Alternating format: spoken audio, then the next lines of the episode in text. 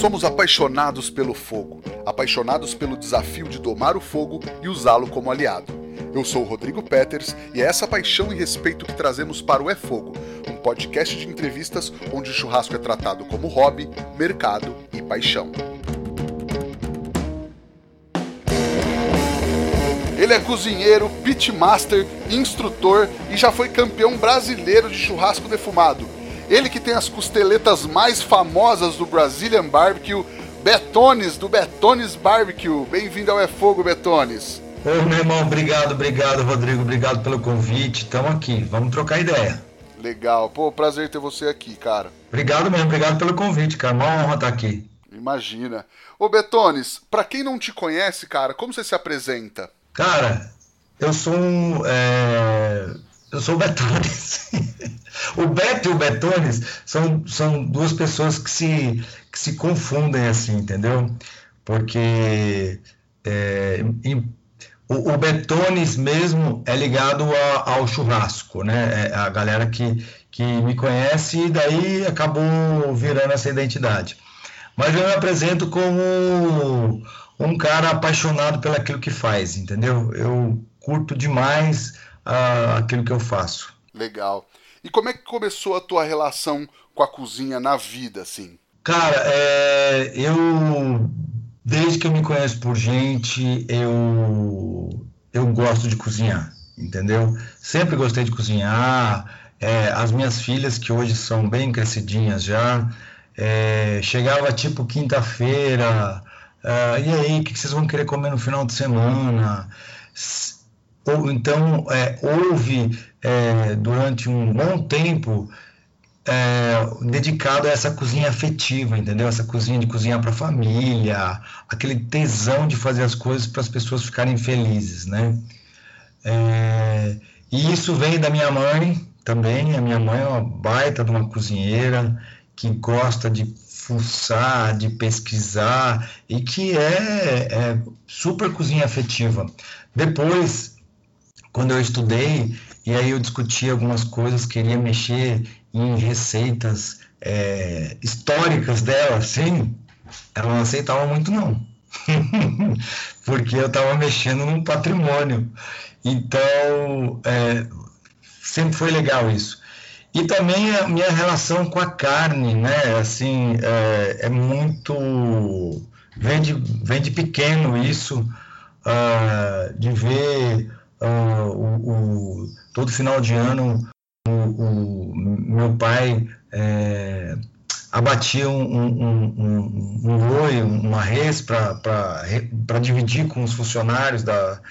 É, então era é, isso fez você, sabe, conhecer a, o animal por inteiro, desde isso era uma coisa. Então, para mim, sempre foi muito normal isso, entendeu? Sempre tive muito próximo disso. Legal. Mas você teve outra profissão antes de trabalhar com, com gastronomia, né? Pois é. Na verdade, eu sou um ex-futuro engenheiro químico, jornalista, atualmente pitmaster, churrasqueiro empresário. A minha apresentação foi, foi pela metade, então. Cara, porque assim. É... mas depois as coisas. Hoje as coisas se juntam, as coisas todas se conectam hoje. Porque assim, é, eu fiz metade do curso de engenharia química e queria trabalhar com um mestre cervejeiro, isso lá faz tempo, em década de 80 isso aí. Abandonei o curso, fui fazer jornalismo, estudei, é, trabalhei vinte e tantos anos como jornalista, trabalhei na Record, no SBT, trabalhei no interior aqui de São Paulo, na, na, na TV Aliança, que depois TV Tem, né? Onde você trabalhou também, tô sabendo. Exatamente. É, e depois, cara, assim, é, o, o negócio de, de tipo, cara, eu eu trabalhava pra caramba, sempre fui muito dedicado aonde eu estava e eu sempre pensava assim, cara, se eu me dedicar dessa forma num negócio que seja meu, eu acho que tem uma boa chance de, de dar certo, né? E aí, quando eu saí da Record em 2014, eu comecei a, a, a, a mergulhar no universo da gastronomia, fui estudar, aí depois fui estudar é, é, defumação, é, então as coisas foram, foram ganhando o que era o, o plano B virou plano A. E que tem a ver com essa coisa de química de lá de trás, né? De química dos alimentos. A cozinha é. Gastronomia é isso, né, cara? É entender por que, que as coisas acontecem ali, né? Legal, exatamente. E comunicação também, né? Exato. E, e televisão, como você sabe, te ensina a fazer qualquer coisa. Eu costumo brincar que quem trabalhou em televisão pode trabalhar com qualquer coisa, porque é uma puta de uma escola para o que você quiser, entendeu? É, é, porque não é uma ciência exata, tem gente de todos os é, é o, todas as formações diferentes, né?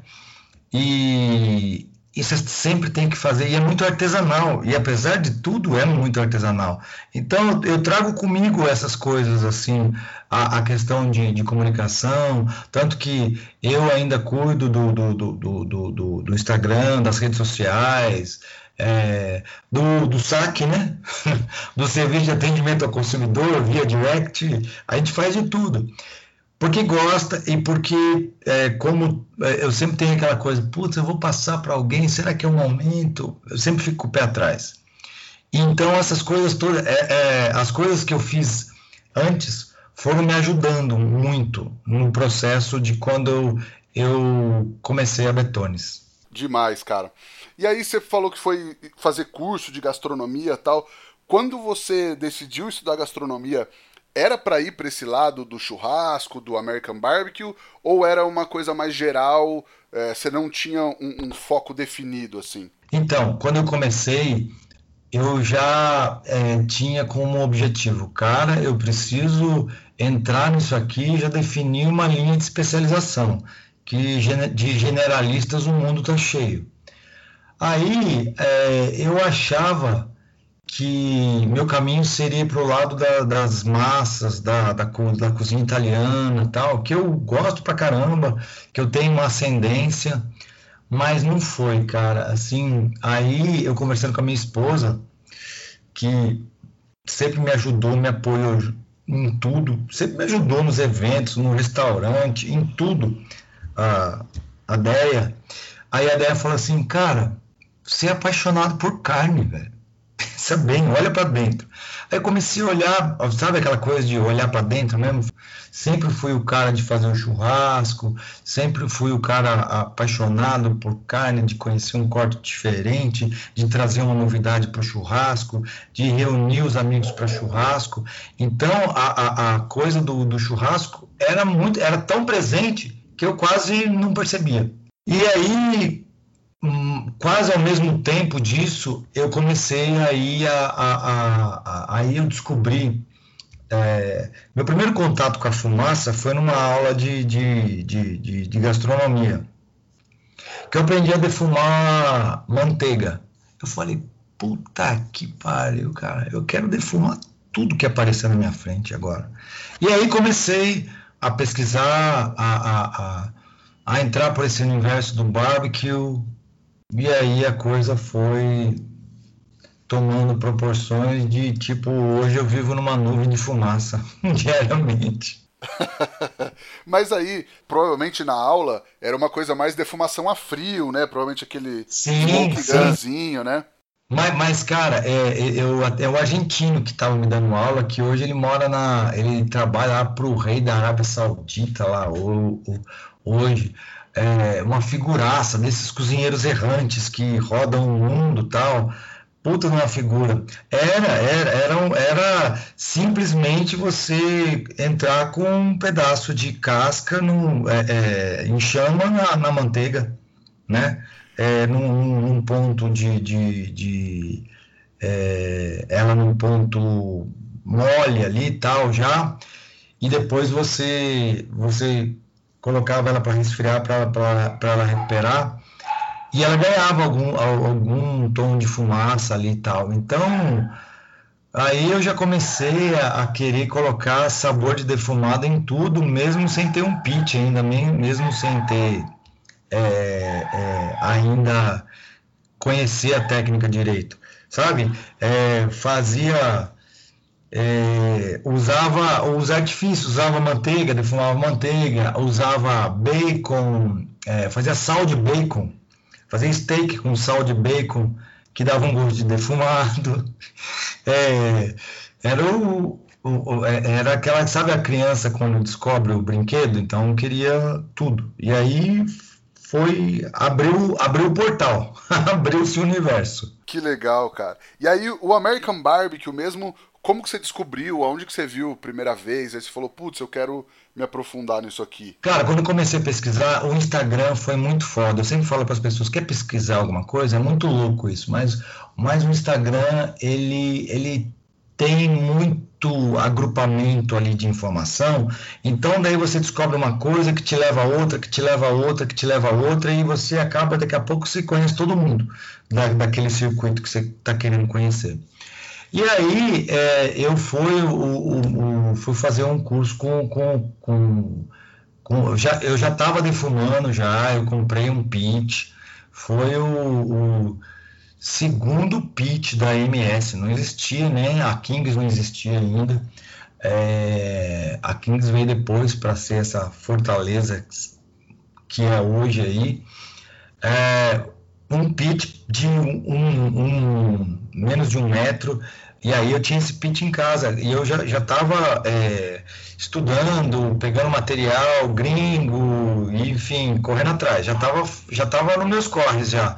De, de, de, testar as coisas, de descobrir as diferentes proteínas. E aí eu fui fazer um curso com o Tossi, com o Carlos Tossi, que foi meu, meu mestre é, é, inicial aí nessa parada, entendeu? E, e, foi do caralho, porque daí é, você a, o, o, que tinha de um pouco de conhecimento intuitivo nessa parte, você começa a, a né, a, a dar base para as coisas. Isso te ajuda muito. Legal. E até porque não tinha muito livro naquela época, não tinha não muito. Não tinha nada, cara, não tinha nada. Ah, é, é, o brinco, quando eu comecei a vender brisket, cara, a gente brincava assim, puta, falava, cara, como é que eu vou vender brisket, cara? É, nego não sabe o que é isso. Se eu falo que é peito, o cara vai falar que carne é dura. A gente falava que era é, picanha texana. E aí tinha todo o pessoal era sempre treinado, isso nos eventos, né? Nos, é, nos eventos de cerveja, nos festivais de cerveja artesanal. Que era uma galera muito assim ah, disposta a conhecer coisas novas, né?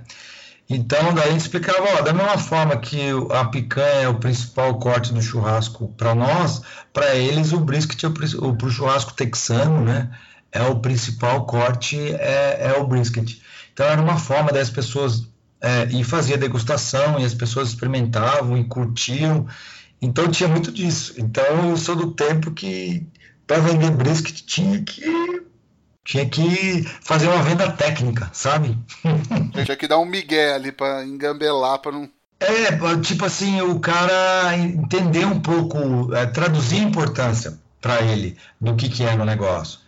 Aí o cara comia e aí ia embora, entendeu? Mas hoje brisket é super conhecido, né? Acho que talvez seja uma das carnes mais conhecidas do American Barbecue no Brasil né? Com certeza. Pois a, a coisa é, é, ganhou nos últimos anos proporções muito grandes, né? Toda hora eu vejo surgindo alguém BBQ, assim, num volume é, absurdo, né? A coisa se espalhou, isso é, e tem gente boa no Brasil inteiro, então isso é sensacional, né?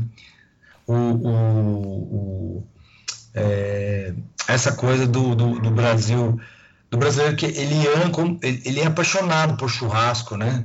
É, e por burger também, né? Mas é, é, verdade. Eu costumo dizer que as duas paixões é, são muito similares, embora a gente às vezes não, não dê o mesmo valor. Acho que a paixão por, por churrasco é maior. Eu acho que é igual. Uh, e, enfim, e aí, a, questão do American Barbecue nas hamburguerias também, que foram trazendo elementos disso, né? E essa coisa do Brazilian Barbecue, que a gente é, é, foi fazendo. O, o, o, o, Bruno Salomão tem, trabalha muito nisso também, de trazer o, o a técnica do American Barbecue para a nossa realidade, né? E aí, disso você tem o, o cupim defumado, né, que é maravilhoso, a, a fraldinha, que foi um dos, um dos primeiros cortes que eu comecei a fazer. Primeiro que assim, eu não comecei fazer brisket no começo, eu ficava, eu tinha um respeito pelo brisket, assim, quase sua santidade o papa. Você fala assim, cara, essa carne é foda, né, velho? demora pra caralho. Eu, eu não posso errar, né? Eu vou comprar umas carnes para fazer. E aí tinha que testar, testar as coisas. E aí, tipo assim, a fraldinha foi uh, dos primeiros cortes que, que eu fui trabalhando e aí foi dando certo uh, em alguma em uma situação específica de um aperto grande de eu precisar servia a fraldinha pronta, ela não estava. Aí surgiu uma, uma, uma ideia de uma técnica que depois eu aprimorei e hoje a gente usa ela. Eu já gravei é, vídeos disso para Kings, até para outras, outras pessoas também. É, mas aquela coisa de, de, de, o aperto transformado em técnica e deu certo. E é, né, a fraldinha é outra carne, né, cara? Que em qualquer açougue que você for no Brasil, se for no Macapá e pedir fraldinha, você encontra. Cupim também, né? Sim, sim. Legal. E legal que a fraldinha é um, um, uma carne característica do, da sua cozinha, né, cara? E era desde o começo, quando você estava começando a fazer esses eventos aos fins de semana, já estava incorporando a fraldinha ou não? Sim, a fraldinha foi, foi uma das primeiras, é, um dos primeiros cortes que a gente trabalhou, entendeu? Pela facilidade, né, pelo tempo de preparo menor. Então tinha uma série de, de, de, de itens que favoreciam, porque assim, eu fui é, é, me desenvolvendo com cortes de cocção menor, né? Para ir aprendendo legal a técnica de defumação, o manejo do, do pitch, a, a, como é que as coisas funcionavam ali durante o processo de cocção, para depois passar para cortes mais longos, entendeu? Foi mais ou menos por aí. E ela foi super importante nisso. Depois, por exemplo, depois de um tempo que eu falei assim, cara, hoje eu vou fazer um cupim. E aí foi uma experiência. Eu fiz cupim até antes de fazer o, o brisket. Isso naquela fase de, de testes, né? Cara, eu é, tudo que ia fazer, fazia teste, testava uma vez. A galera curtia pra caramba, né? Porque tinha, sempre tinha gente, ó, oh, vai lá em casa, preciso que você experimente isso. Preciso que você experimente aquilo. Os caras, não tem problema, Betão, a gente vai lá de boa. Faz esse sacrifício, né? É, muita gente fez sacrifício por isso. que bom. Rodrigo, deixa eu te interromper só um minutinho que eu tenho uma notícia para contar pro pessoal. Gente, olha só. Estamos começando dezembro e a partir de hoje, esse mês inteiro vai ser o mês do American Barbecue aqui no É Fogo. É isso, a gente vai falar de muita coisa dentro desse assunto. Vamos conversar com muita gente que desenvolve um trabalho, assim como o Betones, que vocês estão ouvindo agora, mas muita gente tem um trabalho muito legal. E essa novidade é graças à parceria que se inicia hoje do É Fogo com a Kings Barbecue, que é a maior e melhor empresa de pits, smokers, defumadores do Brasil, pioneira no segmento, que leva toda a tecnologia e toda a tradição do churrasco defumado para o seu churrasco, para a sua casa, para o seu negócio. Então, muito obrigado a Kings, sejam muito bem-vindos ao É Fogo e a gente está muito feliz dessa parceria. Segue aí, Rodrigo. Vai lá, Betones. Ô Betones, e aí depois de um tempo você começou a competir, né? Você achava que podia ganhar, você entrou para participar, qual que era a pegada? Cara, a pegada era era conhecer mais gente, entendeu? Era era é, era uma cena que estava se formando no Brasil, né?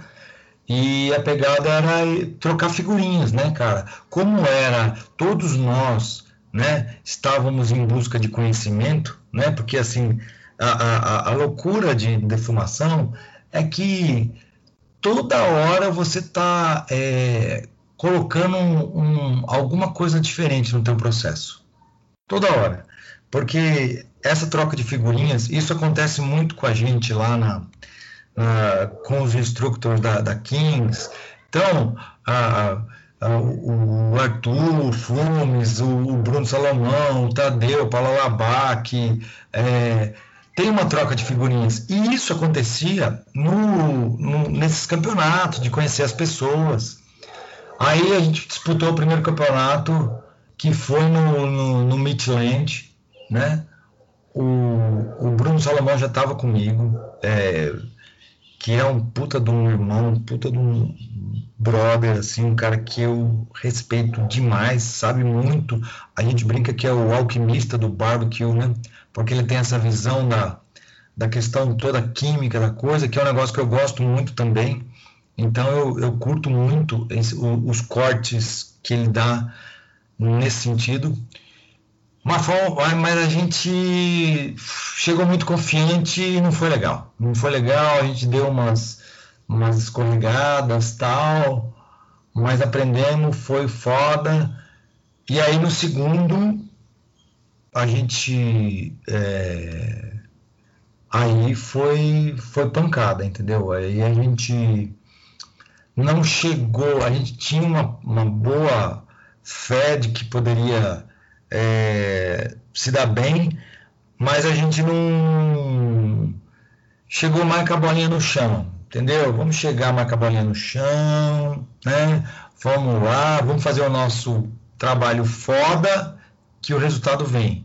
E veio. Foi, foi muito legal, cara. E, e foi muito legal porque abriu muitas portas, muitas portas se abriram depois disso, né? Você chama atenção para o teu trabalho e aí deu e, e, isso posterior a isso tinha uma explosão dos festivais de, de churrasco, de, de, de cerveja artesanal. Os festivais de cerveja artesanal me ajudaram muito no começo, porque como eu estava dizendo anteriormente, é, é, um público muito bacana, porque o cara quer tomar uma IPA, experimentar um American Barbecue, ele quer tomar uma APA, ele quer fazer a harmonização. É um cara aberto a, a, harmonizações, a descoberta de paladar. Isso para um negócio que estava começando assim, né, a ser é, vendido nos festivais, né, o churrasco texano que a gente fala, ou American Barbecue, o churrasco defumado, enfim. Ah, foi muito legal, entendeu? Abriu, é, as coisas se desencadearam dessa forma. Demais. E aí, esse, esse campeonato que vocês ganharam foi em 2017, né? E teve um, uma peculiaridade que vocês ganharam fazendo bochecha bovina, né? É, então, esse campeonato, ele tinha uns cortes, todos tinham que fazer é, brisket, é, pulled pork e frango. Era isso tá? E cada um tinha que fazer um corte diferente e servir para o público.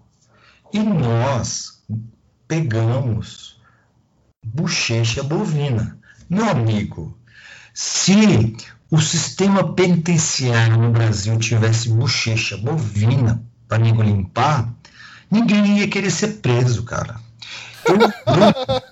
limpamos 150 quilos de bochecha bovina. A gente começou a limpar isso aí 9 horas da noite da sexta-feira e a gente foi terminar às 6 da manhã do dia seguinte. E, a, e os outros cortes em preparação. O, o, o, negócio rolando, a competição rolando, o, o brisket, o pork, uh, uh, o frango, é, rolando. Mais a bochecha, mais a bochecha para ser servido para o público. Mas foi do caralho. É, eu falava, putz, porque eu tinha uma preocupação, né? Porque bochecha, ela tem um, um retrogosto assim de apresuntado de nona categoria, sabe? Que ele é apresuntado que você largou aberto na geladeira vários dias de república. É, o, o a bochecha bovina pode ter aquele gosto. Então a gente trabalhou numa marinada lá, com cerveja preta, tal, uns negócios, e deu certo, ficou, ficou, foi muito bom. Mas foi muito louco, cara, esse campeonato. Chegou uma hora, quando eu coloquei os 150 quilos de bochecha no pit, que era, eu usava um pitch aquela época da, da, da FM Parrilhas, é, a temperatura não subia por nada, mano. Não subia por nada. Esse, o, o, o, era uma outra geração de pitch, né? Os pitches foram aprimorados muito depois. A Kings veio muito é, forte nisso, modernizando principalmente a Firebox, que é o coração do negócio ali, né? Sabe o que eu tive que fazer, velho? Eu tive que tirar todo o fogo, do, toda a brasa, porque tinha tanta. É, é, ela estava tão abafada, assim, tinha tanta é, cinza ali. Eu tive que tirar aquilo e abrir outro fogo no pit. E depois trabalhar numa temperatura mais alta.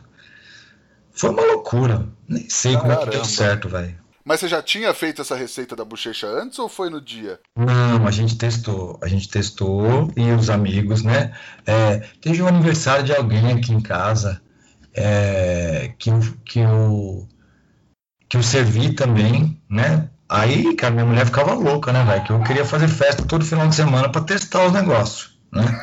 Porque não dá para fazer para dois, três, né? Ah, velho, pra você falar para ela ou pro seu filho, e aí, tá legal? Não, você tem que mostrar pro. Tem que ter. É, é um ambiente de churrasco que tem que ser colocado à prova, né? E então a gente fez, não, cara, tudo a gente sempre procurou é, testar para ir acertando. A gente fez, acho que Acho que eu fiz três vezes antes de fazer na, na competição. Legal. E aí, cara, você gosta de fazer outros cortes fora do comum, assim?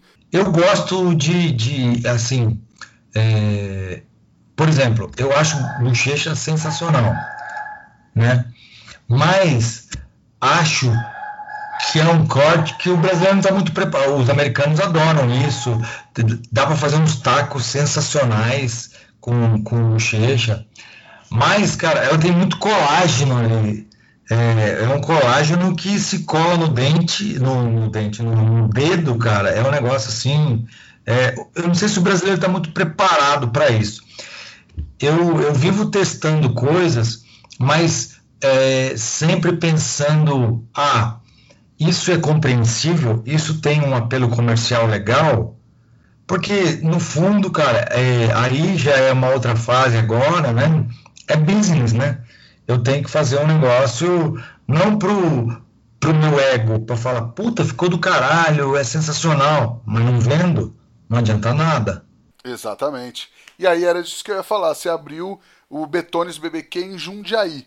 Você teve que educar o público, apresentar os sabores, ou já tinha um pessoal que estava acostumado com o que você fazia, dos eventos e tal? Então, cara, como a gente fazia muito, muitos eventos nessa região aqui também, Campinas, Valinhos, Vinhedo, essa região e também São Paulo, fazia muito festival no Memorial da América Latina tal. É, então, ajudou muito no início. A gente já tinha tipo um trabalho de marca regional já feito. Eu fazia eventos aqui na cidade também, ia na tap house de, de um, ia numa loja de cerveja do outro, tal. Então, é, não foi tipo assim, eu abri o negócio e comecei a construir a marca a partir do restaurante aberto teve um trabalho de quatro anos antes, né? Então isso ajudou pra caramba, ajudou muito mesmo. É, numa proporção que eu não sei nem dizer o que seria se não fosse uh, uh, esse trabalho anterior. É, tipo assim, a, a mão de Deus mesmo dando uma força para os inocentes, entendeu? Porque você abre, você abre o negócio com a fé plena de que vai dar tudo certo, mas você vai aprendendo muitas coisas pelo caminho, né? Você não tem uma visão completa de muitas coisas, daí você passa a ter a visão completa de, dessas coisas todas e realmente ajudou muito a gente, cara. Foi, foi muito bom. Demais. E hoje você, você abriu uma operação em São Paulo também esse ano, né? No meio da pandemia. Pois é. Essa história da, do, do. A pandemia, assim, o delivery, quando começou a pandemia, é, eu falei, cara, delivery, fudeu, né? fudeu, o que, que vai ser? Você tinha delivery em Jundiaí ou não? Tinha delivery, mas é assim, cara, o, o, a, a, pandemia ela, ela, ela fez assim, obrigou a todos nós trabalharmos na evolução do delivery. Tinha um delivery naquela base para atender um determinado público que pedia, mas erroneamente eu não dava toda a atenção que deveria dar para o delivery. Por isso que quando começou a pandemia eu falei, fudeu, né, velho? E agora? Aí, logo que começou, final de março, assim, e, e a gente tinha, em março, a gente tinha aberto o, o buffet, gente, eu tinha ampliado o restaurante e começado o almoço por quilo com churrasco. Tinha sido um março sensacional, a gente tinha arregaçado numa proporção que a gente nem imaginava. Aí, puf, tem que fechar. Eu, eu fiquei desnorteado, não sabia para que lado eu ia. Aí tinha um pessoal com férias vencidas. Eu falei, galera, vamos fechar 15 dias e vamos meditar sobre o que será. Aí tal, tal. Falei, não, eu tenho que fazer delivery, óbvio. Aí voltamos, e aí fomos trabalhando delivery, e aí fomos. É, é tipo assim, é, sabe quando a, o, avi, o, avião está aterrissando e você está colocando o pneu no trem de pouso? Mais ou menos aconteceu isso na, na, na pandemia. Aprendendo a fazer delivery e, e, e fazendo o negócio, tendo que fazer o negócio funcionar e ter escala. E aí, porra, deu, deu, deu muito certo. É, a gente conseguiu multiplicar por 8, 9 o faturamento que a gente tinha com o delivery antes. E aí, no meio disso tudo, surgiu uma oportunidade, né? É, o, começaram a surgir em São Paulo as, a, um, as Dark Kitchen, né?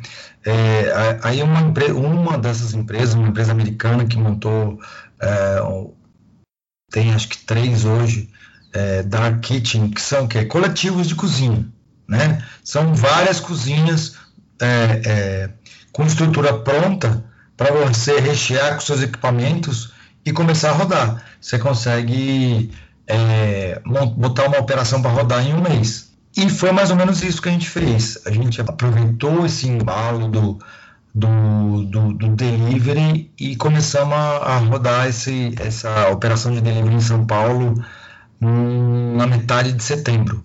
A gente está completando agora é, completamos agora em novembro dois meses. Estamos indo agora em dezembro para o terceiro mês. E aí, como é que tem sido lá esse Então, é, é, muito legal, é uma, é uma experiência é, diferente, porque assim, a gente está construindo uma marca em São Paulo, né? A gente, óbvio, tem um público que conhece a gente, isso ajuda muito, mas para um público maior que nós estamos é, é, cercando ele, eu, é, é, um trabalho de construção de marca, então isso é, é muito interessante. Então você tem que monitorar muita coisa o tempo inteiro. Você tem que monitorar suas métricas nos aplicativos, você tem que ficar de olho, porque você sabe, né? É, a nota ali é o julgamento final, e muitas vezes ela é injusta, e você pode até questionar, pode até ter uma intermediação, mas ela pesa muito na, no momento de compra das pessoas.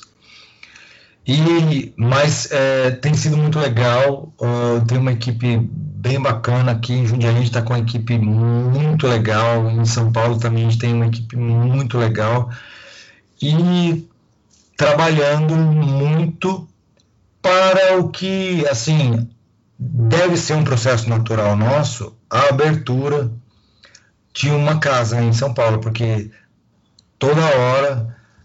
E aí, está aberto? Salão. O, o, na Lapa tem salão? Vocês estão recebendo? Tem consumo local? Então, é, as pessoas querem muito isso. É muito difícil para explicar para as pessoas. Não, a gente está numa dark kitchen. Dark o quê? Que porra é essa? Entendeu? É bem louco. Porque, tipo assim, você não tem lá uma Dark, não tem o, o, o neon do Betones para fora, pro cara que passa na rua e, e é, lembrar, pô, que legal, acho que hoje eu vou pedir um Betones aí, tá, hoje à noite tal. Não, todo esse trabalho é feito por é, digital, né, cara? Todo esse trabalho é feito por rede social. Legal. Então o cara tem que ver a tua marca para lembrar. Ou então você tem que estar tá muito bem posicionado ali para enfim, para ganhar esse cliente, né? Exatamente, exatamente. A gente investe muito em gestão de tráfego, né? Que é o quê? É, é você você criando, você vai, é, você faz uma, você atinge um, grupos geolocalizados no entorno do seu negócio que tenham afinidade com o seu negócio e fornece informações e estímulos para ele para que ele venha bater na sua porta digital e comprar, mais ou menos trocando em miúdos isso. Sim, legal. Cara, e aí, voltando para a cozinha, você é uma das únicas casas de, de churrasco defumado que trabalha com um equipamento automatizado, né, cara? Como é que é essa experiência? É para tudo? É, o que, que você tem de ganho com isso? O que, que facilita a sua vida? Cara, o que aconteceu? Mais uma, mais uma coisa da, da, da pandemia, né? Durante a pandemia a gente estava com a equipe, assim, vivemos a pandemia dá a impressão que ela passou, né? Mas assim, lá no começo dela, é, cara, a coisa do o delivery foi crescendo, a necessidade de produzir foi aumentando e eu, eu tenho um pitch, eu já tinha um pitch de 28 da Kings, né? Que cabe coisa pra caramba, mas eu precisava de mais, entendeu? E eu precisava de mais, mais que eu pudesse controlar também.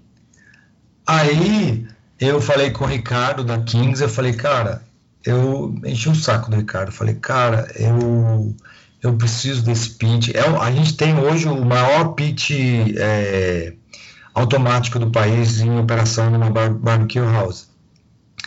E ele, cara, ele é muito bom como, para mim, eu encaro ele muito bom como um, é, um complemento muito forte ali para algumas coisas. Eu gosto muito de usar o, o pit elétrico para é, pull pork, para cortes, é, digamos, de preparo curto, né? É, pull pork, fraldinha, é, frango, eu uso muito. E aí, para quem não, não conhece, não está muito familiarizado, qual é a grande vantagem? Você programa lá o setup de, de temperatura, coloca lá os seus pellets para alimenta lá com os pellets a, a, a caixa, a, o funil lá, você tem uma autonomia muito grande, entendeu? De, de, de, do pit rodando sem interferência, sem precisar de interferência. Então, ele é, é, eu vejo muito como um complemento muito forte, muito forte mesmo. Me ajudou muito, me ajuda muito ainda hoje. Ele, é, ele permite que um cara produza muita coisa. Eu imaginaria que você ia usar ele para um preparo mais longo, por exemplo, que exige é, mais cuidado e mais atenção no pitch. É, pois é. é, é o que que eu. Por quê? Uh, o, eu gosto de, do, dele para cortes mais curtos, porque, tipo, eu consigo economizar é, pellets, certo? Porque muitas vezes eu defumo no, no, no, no pellet grill e finalizo no, no, no forno do, do, do pit convencional. Ah, tá. Você faz a parte da defumação, a parte da fumaça nele e depois joga para outro.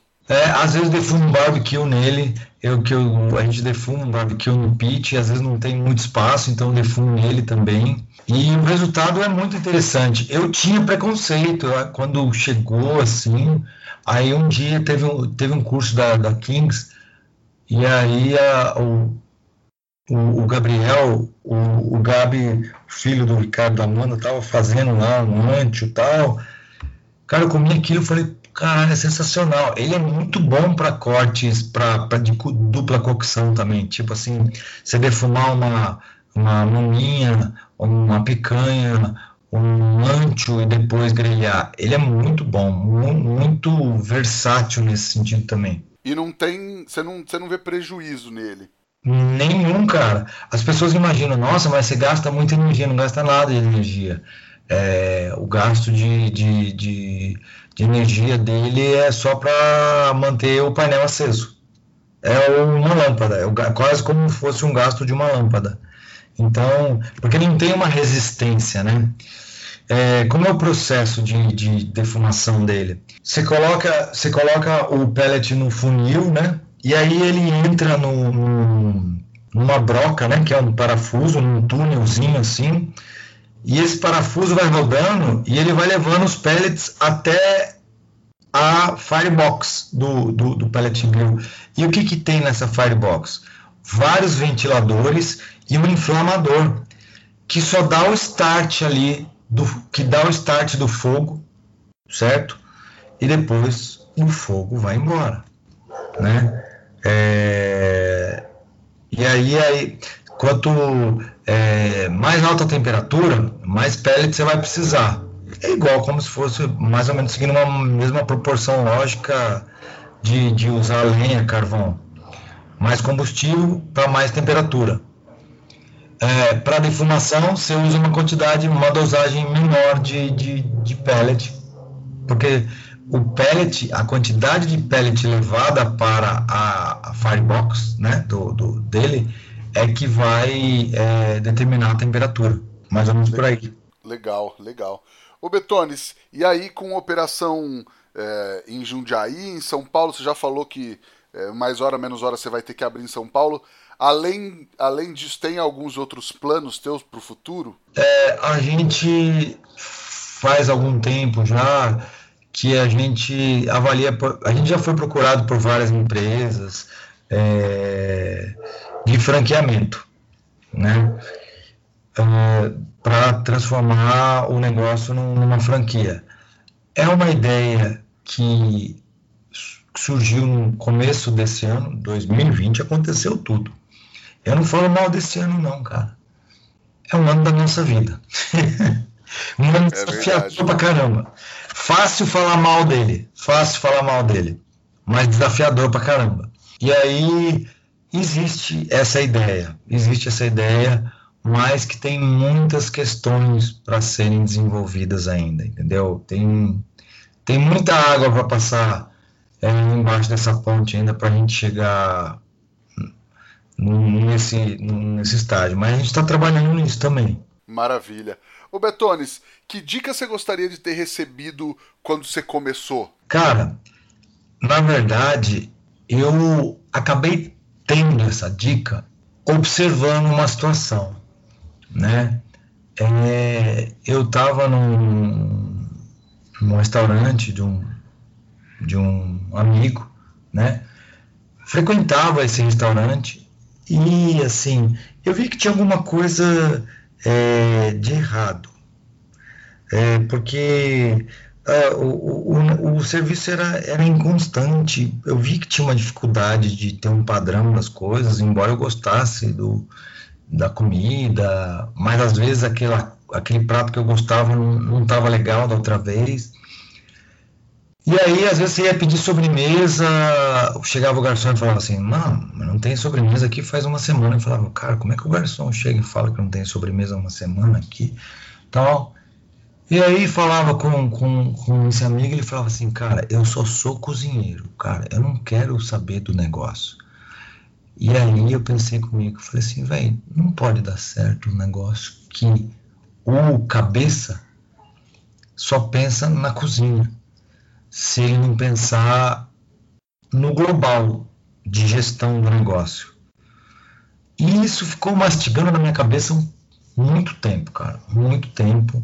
E isso me ajuda muito, uh, assim, hoje, porque assim, eu vejo que, que aquilo que eu não sei, é, eu tenho que buscar conhecimento o tempo inteiro.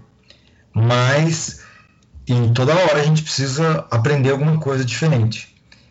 É, ah, eu preciso aprimorar gestão de pessoas. Preciso. Ah, eu preciso entender melhor a gestão de tráfego. Preciso. Entendeu? Toda hora tem alguma coisa que você precisa é, é, entender, estudar, pesquisar. Ou seja, se você. Eu, eu acredito que o cara tem que ter, para fazer o negócio girar legal e ter uma panorâmica muito foda do negócio, tem que ter o termômetro em várias, em várias coisas ali o tempo inteiro.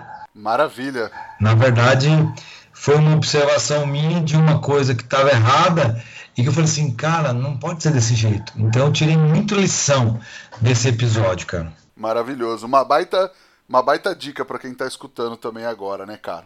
Eu espero. A gente sempre espera estar tá colaborando com as pessoas. Demais. Betones, vamos pro Lenha na Fogueira, que é onde a gente fala de polêmica.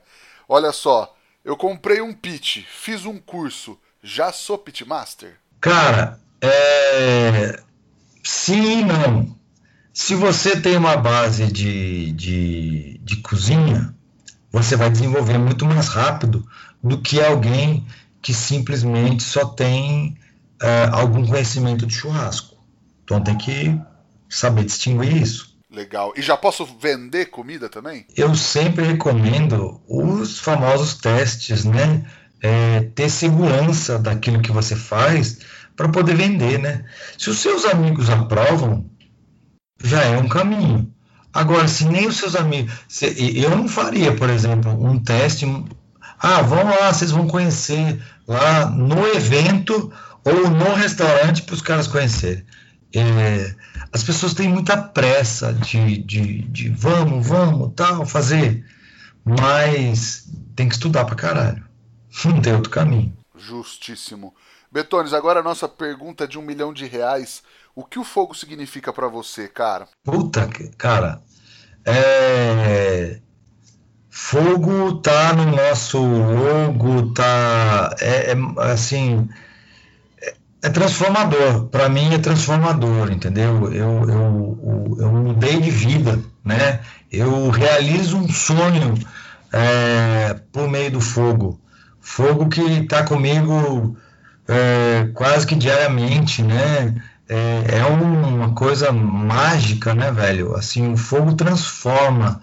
E no American Barbecue é muito mais louco ainda isso, porque você mantém um fogo, você esse fogo faz você mandar fumaça e você tem que acertar essa dosagem de fumaça e, e a tua proteína vai passar por uma transformação maluquíssima, vai ganhar crosta, vai ganhar smoke ring, vai ganhar é, nuances de sabor muito diferentes.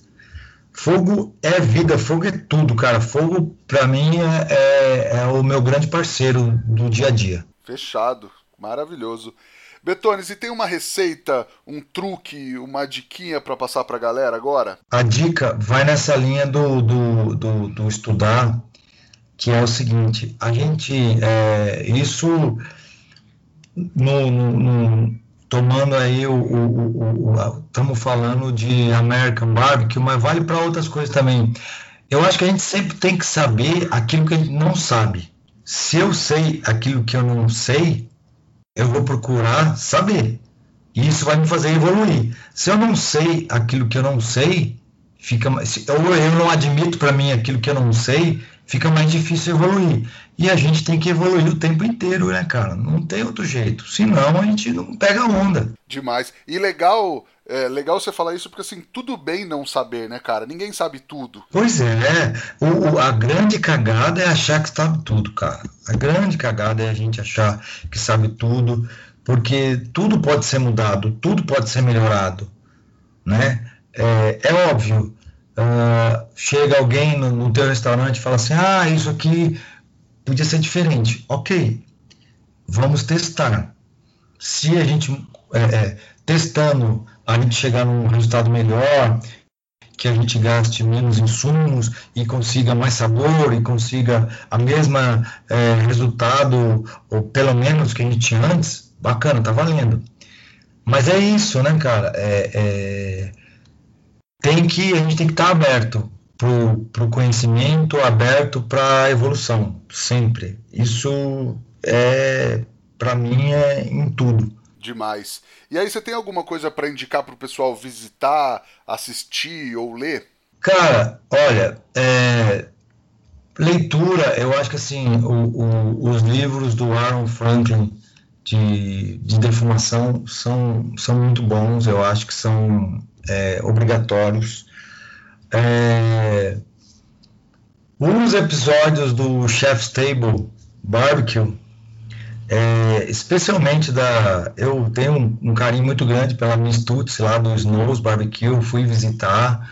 É sensacional o, o, lugar, é uma cidadezinha de mil e poucos habitantes no Texas, em Lexington, que toda cidade, toda casa tem um pit, toda casa tem um pit e uma lancha. É incrível. A cidade tem mil e poucos habitantes. E assim, é um restaurante, o Snow só abre aos sábados. Ela é. Ela trabalha numa escola. É, ela tem uma história de vida fodida. É assim. E, e, é uma história de paixão pelo fogo. Porque, cara, eu só acredito que a gente possa fazer e ser feliz fazendo algo que você é apaixonado. Senão, senão é só pelo dinheiro. E só pelo dinheiro não convence, velho. É foda. Mas acho que, acho que essa é a real. Maravilhoso, cara. É bem por aí mesmo. Betones, quem quiser te encontrar na internet, encontrar o restaurante, por onde que te procura? Arroba BetonesBBQ. Tá lá o nosso Instagram, segue a gente. Uh, todas as novidades sobre o restaurante em Jundiaí, São Paulo, sobre tudo que a gente está fazendo, a gente tá, alimenta ele duas vezes por dia, sempre. A gente atende as pessoas lá por lá, a gente conversa com muita gente por lá, então o nosso é o, é o canal para nos achar, para a gente conversar. Maravilhoso. Nós estamos também no Instagram, no arroba efogopod. O meu Instagram é arroba rodrigopeters, e o nosso e-mail é o efogopodcast.gmail.com. Já sabe, dá aquela força, ajuda a gente a espalhar a palavra do fogo Pega o link desse episódio, manda para aquele amigo que está precisando ouvir esse papo. Betones mandou altas dicas, inclusive Betones, muitíssimo obrigado pelo papo, cara. Eu que agradeço, irmão. Agradeço demais pelo papo, agradeço demais pelo convite. É sempre bom trocar ideia. A gente está sempre é, aprendendo. Com, mesmo quando a gente está falando sobre o seu próprio negócio, sobre as próprias coisas que você faz, você acaba refletindo um pouco sobre isso e. Opa, será que eu não estou fazendo nenhuma cagada? Exatamente, maravilhoso, cara. Brigadão mesmo, brigadão a Kings Barbecue pela parceria e brigadão a você que nos ouviu até agora. Até a próxima semana. Tchau!